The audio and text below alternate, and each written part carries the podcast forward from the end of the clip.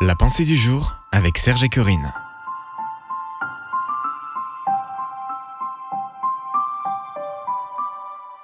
Fécond ou stérile, restez humble. Une pensée de Patrice Martorano. Élisabeth devint enceinte. Elle se cacha pendant cinq mois, disant C'est la grâce que le Seigneur m'a faite quand il a jeté les yeux sur moi pour ôter mon opprobre parmi les hommes. Luc 1, versets 24 et 25. Celle que l'on appelait la stérile devint féconde. Élisabeth reconnut la main de Dieu sur cet événement. La honte de la stérilité pouvait enfin lui être enlevée.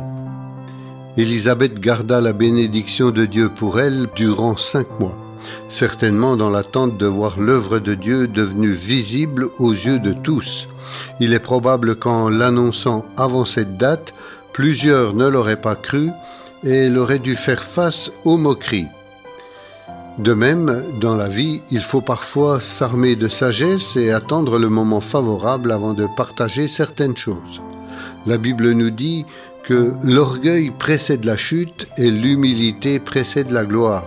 Proverbe 18, verset 18 ou Proverbe 15, verset 33.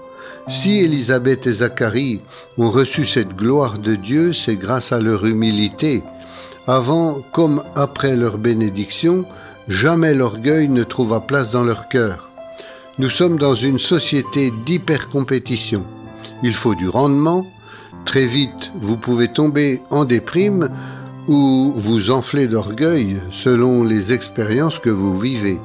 Avant d'être pasteur, j'étais vendeur et chaque matin sur mon lieu de travail étaient affichés au mur des vestiaires les résultats de nos performances de la veille. Suivant la place de chacun, nous pouvions très vite devenir orgueilleux ou nous sentir abattus.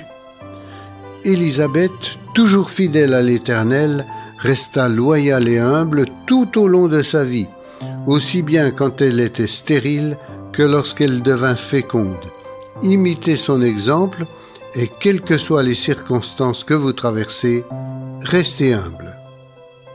Une prière pour aujourd'hui. Seigneur, aujourd'hui il se peut que j'ai l'occasion de devenir orgueilleuse ou alors d'être abattue.